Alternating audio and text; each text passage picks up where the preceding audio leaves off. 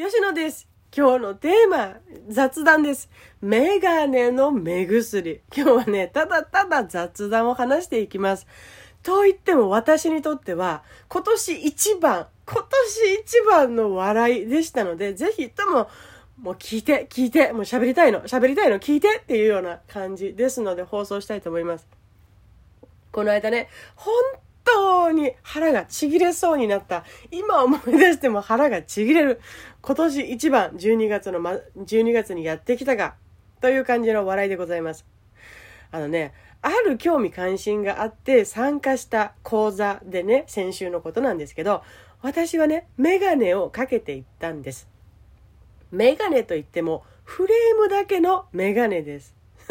少し前にね、メガネが壊れてしまっていて、レンズがね、パカって取れてたんですよ。あー、好きなフレームなメガネだったのにな、使えないか。いろいろ試行錯誤してみたんだけれど、使えないなって思っていたら、なんとその前に、プライベートで会った人が、フレームだけのメガネをしていてね、うわ、いい考えだなと思ったのね。なんでいいかと思うと、光がレンズで反射することもなく、マスクをしていても曇らず、メガネのフレームも活かせるっていうところが私はいいなって思ったからすぐさま使おうって思ったんですね。で、その講座にかけていったんです。でもなんとなくメガネってレンズが入って度が入っているっていうことが前提だと私の中にもあったからね。フレームだけをかけていくんだけれどバレちゃいけない。レンズがないことはバレちゃいけないって思ってたんですよ、心のどっかで。で、講座が始まって、本当にたくさんの、もうぎゅうぎゅうな感じで講座が進んでいってね、5時間ぐらい経った後に、とうとう私も疲れてきたんでしょうね。というかね、何せ18時間労働の夜勤した後の1日講座ですから、座学中心の内心、もうくたばりそうなんです。くたばり、くたばってたもうくたばってた。目もしょぼしょぼ。でね、私はとうとうやってしまいました。メガネかけたまま、目頭を押さえてしまったんですね。えー、皆さん、注意して、よく想像して聞いてみてください。横にいたね、関西出身の女性の方がね一人たまたまその仕草を見ててね こう思ったんですって。これ後からもう後から聞いた話ですよ。ええ何この人？眼鏡のレンズがああるであろうところに指2本入れて目押さえてる。何この人？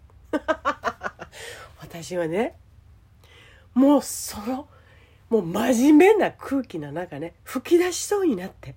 で、後からもう言葉にならない笑い声まみれな勢いで話してくれましたよ。これを休み時間か休憩時間、5分の休憩時間の時に話してくれたんですけど、もうしばらく2人でね、喋れない、説明もできない、あの仕草を見て、あの仕草を共有できた二人で笑いが止まらなかったんですよ。5分じゃ、休憩時間5分じゃ終わらないっていう。そのね、関西の方もね、大阪から東京に来て講座を受けてた方だったんですけれども、シーンと真面目でね、静まり返っている空間とか場面に遭遇するだけで面白いことを言いたく なる、うずうずする性分でっていう風に、少し前に、少し一個前の休憩時間に聞いていたこともあってね。たまたま横を見たら、メガネの上から2本の指がレンズを突っ切って目を押さえている人を見た瞬間、で想像したらさ、どれだけ突っ込んで笑いたかったかなーって想像しちゃって私はまた笑いが止まらなくなってね、本当に大変でした。で、その後、しばらく、まあ、10、15分ぐらい後を引きながら、いや、私たちだってね、真面目で、ね、真面目でというか、この、ね、ちゃんと講座ををしている人に対しての敬意と配慮もある、分別のある、えー、人間ですから、えー、笑いというものは徐々に徐々に抑えて講座に集中したんですけれども、その後私はね、あ、フレームだけだってバレてるなって思ってからは、もうね、吹っ切れたというか、私ももう脳内、もう疲れてますからさ、目薬さす時にもね、遠慮なく、メガネのフレームの上からちょこんちょこんと入れるようになっていましたとさ、という。これをまだね、今初めて見る人がいたらびっくりするだろうなって想像したら、また笑いが止まらなくなってきてね。ああ、これはね、講座が何時間ですか ?8 時間以上終わった後に、エレベーターの中でもその方と笑い合って何回でもお酒の、お酒のつまみ？違う、魚のつまみ？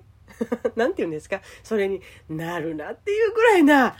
もう想像すると未だに耐えられない私の大好きな今年一番の大笑いのお話でした。またね、あの方にね、会いたいんですよ。いや、会えるんですけど、快活でね、えー、なんだろう、みんなとゲラゲラ笑い合う関係っていうのが好きな人と一緒にいたくなるのが、弾けるという価値観を大切にしている私なんだというふうにも思ったからですね。今度はね、1月に会うんですけれど、その時は絶対 SNS でもつながろうと思います。そうなんですよ。才能プロファイリングの実習をしている時にも言うんですけれど、自分が最も大切にしている価値観っていうものを自分が分かっていれば、誰といればいいか、どういう人と自分はいればいいのかっていうのが分かるからねって言ってるんですけど、まさにこのことだと思いましたね。自分の大切にしている人生でずっと掴んで感じて置きたい価値観それを言葉にするのでそれをあようやくこういうことかと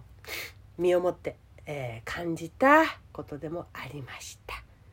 ああ、久しぶりにプライベートでね、一緒にいたいなーっていう人に出会いました。よっちゃんでございました。ではまた。